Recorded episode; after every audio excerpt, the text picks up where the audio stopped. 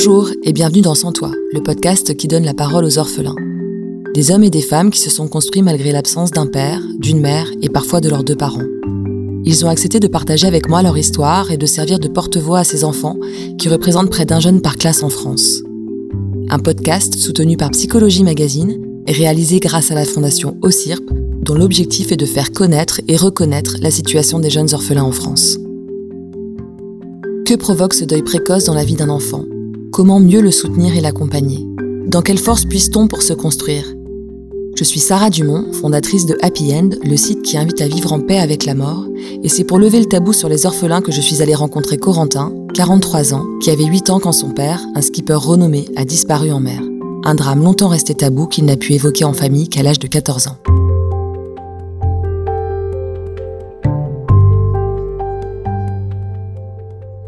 Les circonstances euh, de la mort de mon père sont euh, bah, évidemment, comme toutes les morts, assez tragiques, mais c'était accidentel. Mon père était skipper professionnel. Il est mort en course à cause d'une grosse tempête qui soufflait dans le, golfe de Gascogne. Les circonstances exactes, je les ai connues que très tard en réalité. Nous y étions petits avec mes deux petits frères et je pense qu'on a voulu nous préserver euh, des causes exactes de l'accident. Ce qu'on nous a dit, c'est juste qu'il avait disparu en mer factuellement, c'est la vérité. C'est-à-dire que probablement, on l'a su plus tard, euh, il avait un mât qu'il avait inventé avec des architectes navals qui était un mât L qui prenait euh, le vent euh, extrêmement fort. C'est un mât qui à lui seul faisait 60 mètres carrés. Et quand il y a 50 nœuds de vent, bah, même quand il y a plus de voile, 50 mètres carrés, c'est trop. Et probablement qu'il a essayé d'aller couper l'étai qui est à l'avant du bateau pour faire tomber le mât et que le bateau soit plus entraîné dans une course folle et euh, c'est en allant euh, couper les têtes qu'il aurait disparu. Attaché ou pas à la ligne de vie, euh, personne ne le saura jamais. Soit la ligne de vie a lâché, soit bah, il n'était pas attaché tout simplement. Et en fait, dans l'urgence, il est allé couper les têtes et il y a une, vague qui l'a emporté. Il était relativement connu. C'était un peu, sans exagérer, un peu la rockstar du multicoque à l'époque. Et des moyens considérables ont été mis en œuvre pour essayer de le retrouver. Quand la mort de mon père est survenue, on était donc trois enfants de 8, 6 et 4 ans. C'est en voyant ma mère pleurer que j'ai compris qu'il n'y avait plus de raison d'espérer. Ma mère était effondrée et c'était la première fois qu'on la voyait comme ça et donc j'ai compris directement qu'on n'allait jamais le retrouver.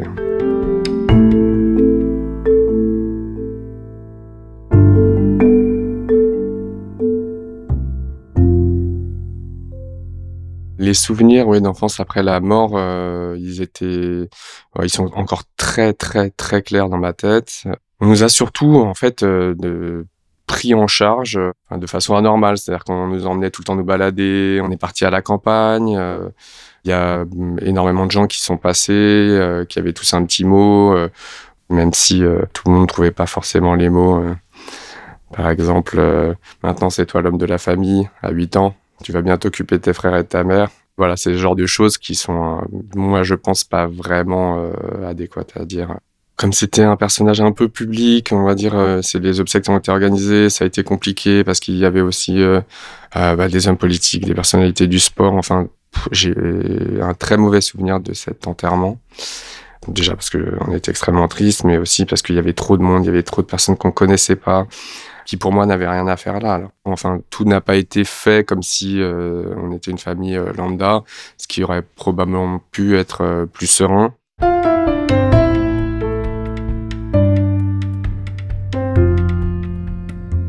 La tristesse de ma mère, on l'a pas immédiatement vue parce qu'il y avait un caractère d'urgence à essayer de le retrouver voilà, on a été un peu euh, décroché de l'immédiateté et de, l'urgence. Hum, ça, je pense que c'était quelque chose de positif.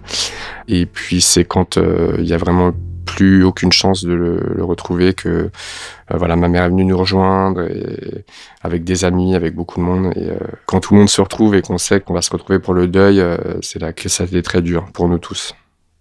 On est parti longtemps s'isoler. Au moins un mois un mois et demi. De mémoire mais là c'est plus très net et puis après, j'ai des vraies pertes de mémoire de la vie quotidienne. C'est-à-dire que je me souviens évidemment de, mes professeurs, de mes copains, enfin de, enfin voilà, vraiment de l'habitude, de l'usuel, mais tout le reste, c'est très très flou euh, pendant au moins un an et demi. La réaction de ma mère qui, on le savait déjà, était un personnage à, fort tempérament. Elle a été, bah voilà, j'ai trois petits enfants, je suis toute seule, je ne travaillais pas. Il va falloir que j'aille au boulot et que je le fasse vite et bien et, que je puisse avoir de quoi faire subsister ma famille rapidement. Elle s'est mise tout de suite en quête de travail, mais aussi en quête personnelle. Ce travail, ça lui a aussi euh, permis de d'oublier, enfin voilà, de ou de passer à autre chose ou de ou d'être moins triste. Ce travail, ça a été une quête importante pour elle, une quête qu'elle a menée euh, à un train d'enfer et euh, qu'elle a réussi finalement parce qu'elle a plutôt bien réussi, qu'on pourrait appeler sa carrière professionnelle. Après, c'était un petit peu au détriment, je pense, de mes frères et moi. C'est ce que j'ai ressenti, pas forcément mes frères. Alors, c'est peut-être que j'ai besoin de plus d'attention, peut-être que c'est parce que j'avais compris euh, que mon père était mort et que du coup, je réclamais en silence cette attention alors que mes frères eux euh, étaient euh, peut-être pas certains enfin voilà bon ils étaient dans l'incertitude ce qui est pas forcément mieux hein, mais je demandais peut-être plus et elle travaillait 14 heures par jour donc on est un petit peu passé euh, d'une famille euh, père-mère à une famille euh, plus de père et une mère qui est partie pendant qu'on prenait notre petit déjeuner et qui revient après qu'on ait fini de dîner. Quoi. Après, je pense que c'était nécessaire pour elle, vraiment. Je veux dire que voilà, c'était absolument nécessaire, sinon elle aurait craqué. Et puis, elle s'est occupée de nous d'une façon incroyable. C'est-à-dire qu'elle faisait vraiment le rôle du père et de la mère douce, mais dure, euh, parce que bon, trois petits garçons, c'est un boulot.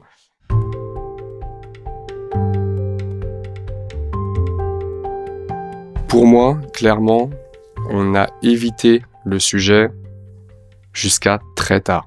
Et ce qui nous a pas aidé euh, psychologiquement. Hein. Clairement, euh, on n'a pas tous la même impression, mais ce qui est certain, c'est que pour moi, on a eu un manque de communication là-dessus.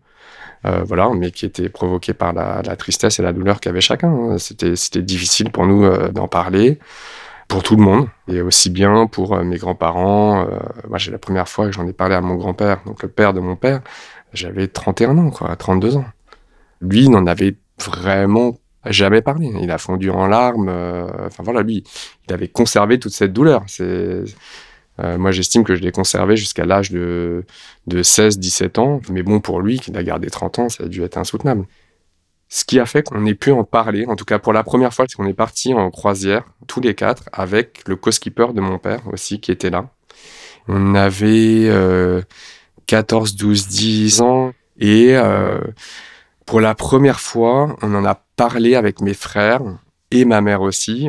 Et le fait qu'on soit tous réunis, enfermés dans une cabine de bateau, ça a créé quelque chose et on a commencé à en parler. Et là, euh, moi, je suis tombé des nues. Quoi. Mon frère pensait, enfin, en tout cas, avait pensé pendant longtemps que mon père pouvait être vivant, euh, qu'il avait pu se réfugier dans le mât du bateau ou qu'il avait pu arriver sur une île déserte et qu'il n'aurait pas été retrouvé. Et il s'est construit là-dessus. Mon autre petit frère, euh, pensait que c'était possible, mais savait pas trop. Voilà, c'est des moments où on s'est regardé et on s'est dit, mais oui, mais on aurait dû en parler quand même, on aurait dû. Mais on s'est dit, on a perdu beaucoup de temps. Enfin, le décès de notre père a créé euh, en fait euh, euh, des voix très différentes et on s'entendait pas en fait. On n'avait pas de point commun, de point d'entrée. Et après cette conversation, on s'est dit quand même que c'était vraiment idiot de de pas se parler, de ne pas se comprendre et de pas de pas essayer en tout cas.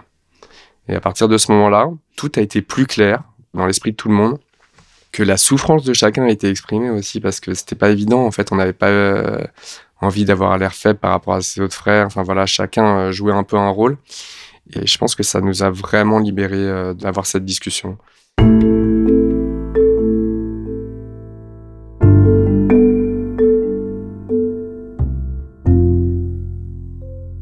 La question d'aller consulter euh, une aide, voilà, que ce soit un psychologue ou un psychiatre, a été euh, évoquée rapidement parce que j'étais assez mutique et puis déprimé, hein, il faut bien le dire, pendant les deux années qui ont suivi.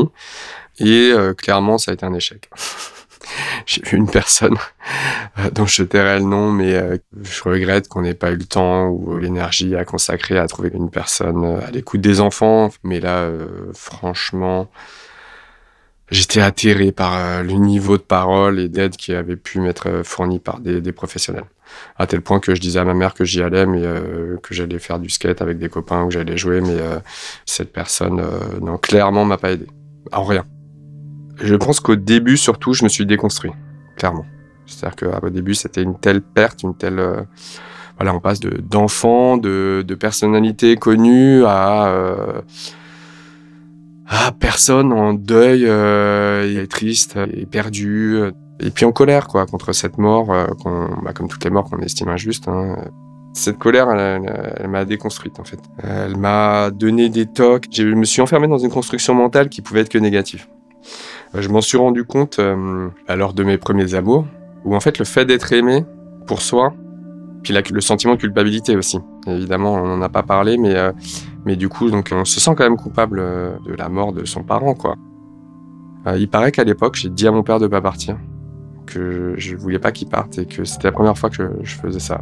Et cette libération, elle est venue de la mort de jeunesse. et surtout, j'ai commencé à ne plus vouloir subir mais ne, à vouloir agir. Enfin, je me dis, mais c'est juste à moi de m'en sortir, en fait. Il faut que je comprenne les mécanismes, les blocages. Euh, on peut dire qu'à cette époque, j'ai vraiment travaillé sur moi. Et ça m'a pris longtemps et ça a été hyper dur. Euh, je garde pas un bon souvenir de cette période, mais c'était un travail nécessaire et je savais en le faisant que ça allait m'aider et que ça allait euh, voilà, me délivrer en réalité de ce carcan de, euh, de dépression et de, de cercle infernal, de de se complaire dans la tristesse. Et c'était un rôle hyper facile au final, mais alors pas du tout gratifiant. Je suis persuadé que la tristesse et le malheur, c'est quelque chose qui te donne une euh, puissance créative, un potentiel créatif qui est inimaginable. Donc voilà, j'avais conscience de ça, mais je n'arrivais pas à l'exprimer. C'est à ce moment-là où j'ai commencé à faire le travail, euh, à la déconstruire, cette facilité euh, de toujours être dans la critique, peut-être intelligente, mais surtout pas très féconde, de la critique, de la déprime, et puis d'être hautain, d'avoir l'impression d'avoir vécu plus de choses que les autres. Enfin voilà, j'étais dans cet univers-là. Et ben, j'ai changé d'univers en travaillant, en essayant de déjouer tous ces mécanismes mentaux. Et je pense que ça m'a pris une bonne année de souffrance. En plus, c'est l'année 16-17 ans, donc c'est vraiment pile le, moment où tout se passe, euh, les hormones, les... Euh, voilà, c'est à ce moment-là que ça s'est déclenché et que j'ai changé de vie, en réalité.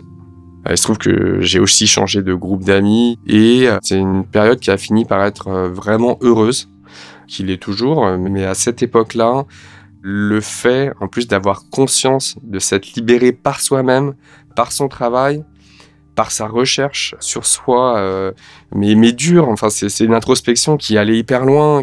Tous les jours, je me disais, euh, là, t'as pas assez bossé là-dessus, euh, t'as encore agi comme ça, t'as encore réagi, t'as encore subi. Voilà, c'était une période dure, mais, euh, mais qui a amené à une, une transformation réelle de ma personnalité. Et c'est quelque chose qui me suit encore aujourd'hui, quoi.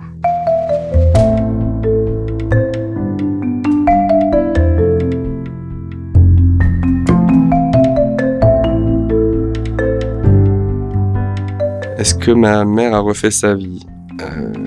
Oui, alors je pourrais dire plusieurs fois, avec plusieurs euh, types de, personnes extrêmement différentes.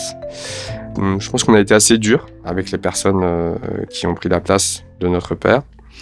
Il y en a une qui nous a beaucoup marqué, mes frères et moi, et pour lequel on a donné notre assentiment assez rapidement. C'est voilà, c'était Franck qui avait trois enfants également, trois garçons et euh, on faisait une joyeusement de six garçons séparés chacun par un an d'écart.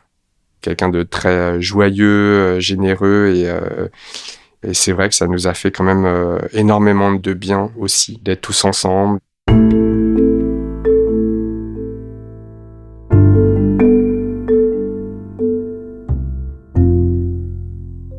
Mon père, c'était quelqu'un de doué, surtout dans les matières scientifiques et dans les matières artistiques. Euh, j'avais un blocage sur les mathématiques qui était mais impossible à résoudre. J'étais une chèvre, c'est-à-dire que je ne pouvais pas comprendre. Vraiment, il y avait une petite porte qui était fermée et qui était impossible à ouvrir. Dès que j'ai commencé à aller mieux, la porte s'est ouverte, mais toute seule, c'est-à-dire sans effort, sans travail. Ça a été vraiment un déblocage immédiat euh, de quelque chose qui m'était impossible à quelque chose qui revenait dans le domaine des possibles du jour au lendemain. C'était vraiment incroyable. Et en ce qui concerne euh, l'artistique, il peignait beaucoup et dessinait. Et voilà, c'est cette sensibilité que j'ai gardée immédiatement, en fait. C'est quelque chose d'assez marquant quand même. C'est-à-dire que la parole, euh, toutes les matières littéraires, j'avais pas trop de difficultés.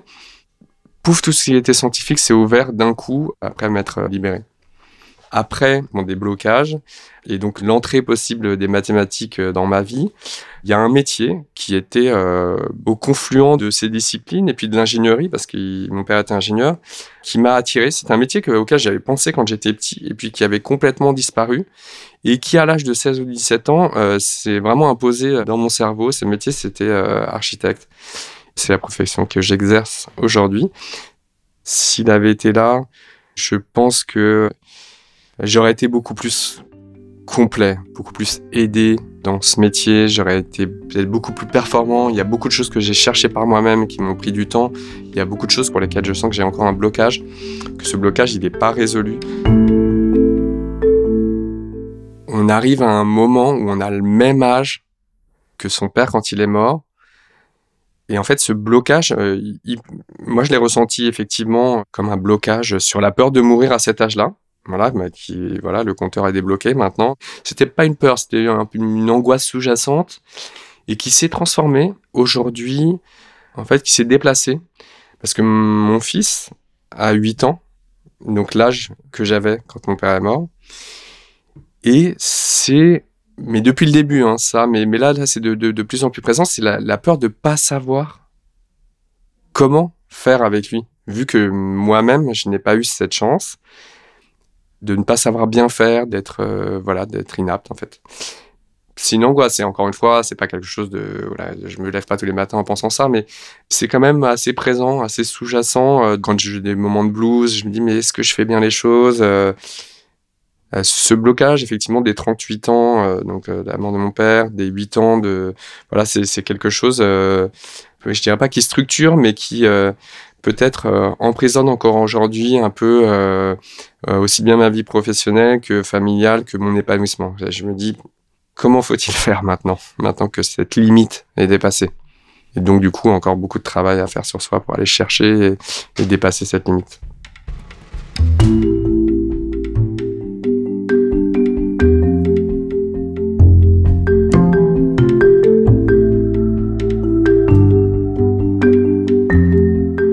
La question du souvenir euh, de mon père et du coup euh, du grand-père de mes enfants, euh, elle s'est même pas posée. En fait, on s'est rendu compte que c'était beaucoup plus facile avec les enfants. Parce que déjà, ils sont sans filtre, ils posent les questions qu'ils ont en tête, elles sortent, elles fusent avec leurs mots, et donc c'est très direct. Où il est mon grand-père C'est qui ton papa? D'ailleurs, c'est marrant parce qu'ils me demandent souvent si je suis triste parce que j'ai pas mon papa. Parce que eux, évidemment, qui seraient tristes et que voilà, la question se pose pas. Et en même temps, parfois, c'est hyper brutal, dans le sens où ils me disent euh, Ouais, de toute façon, toi, ton papa, il est mort, donc euh, voilà, euh, on n'en parle plus. voilà. Et en même temps, ils sont curieux, donc j'ai aucun problème à leur en parler. Au contraire, ça me, ça me fait plaisir. Et, et on s'aperçoit qu'avec les enfants de mes frères, c'est pareil aussi. Donc, on n'hésite pas à rappeler sa mémoire. Et je leur ai expliqué que c'est grâce à cette mémoire qu'ils continuaient à vivre et que, et que c'était important de cultiver cette mémoire sur sa tombe. Moi, je n'y suis, je pense, jamais allé. Voilà. Parce que je n'estime pas que ça soit sa tombe. Clairement. Pour moi, ça n'a aucune valeur sentimentale. Ma mère euh, a organisé pendant très longtemps des célébrations. C'était un recueillement qui s'est fait au fur et à mesure des endroits où on a déménagé.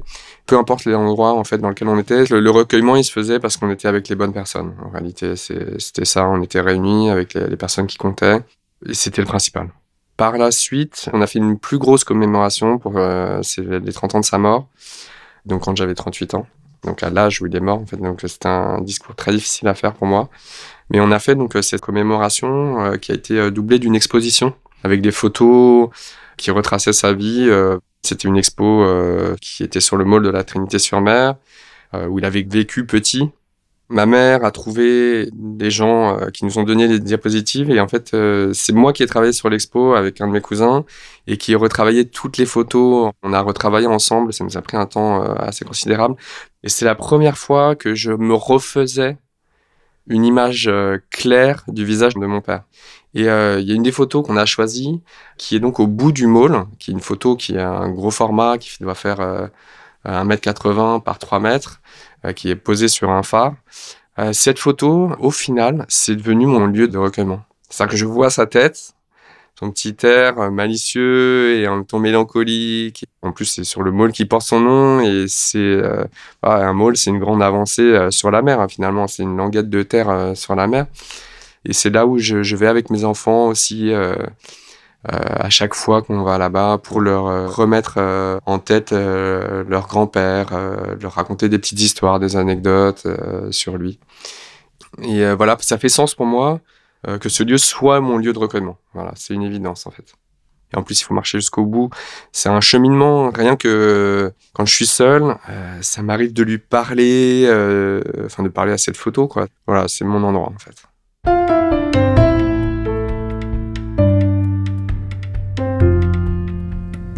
Réalité, même si enfin, c'était une grande tristesse, euh, cette euh, mort de mon père a fait la personne que je suis aujourd'hui, euh, en réaction ou en opposition ou juste en subissant au, début.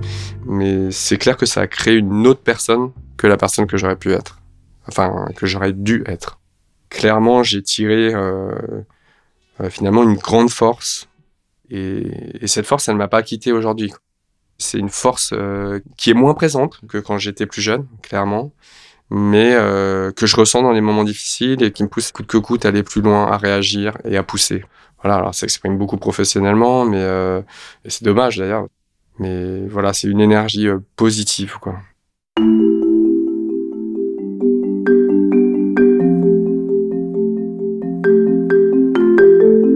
Si vous avez été touché par cette histoire, n'hésitez pas à la partager autour de vous. Vous pourrez aussi retrouver d'autres articles sur la mort et le deuil sur le site happyend.life ou sur osirp.fr. Enfin, convaincu qu'il est primordial de libérer la parole sur ces sujets, nous avons créé les orphelinades, des rencontres autour d'un verre dédiées aux jeunes adultes ayant perdu leurs parents. Si vous êtes intéressé ou tenté par l'aventure, retrouvez toutes les infos sur happyend.life.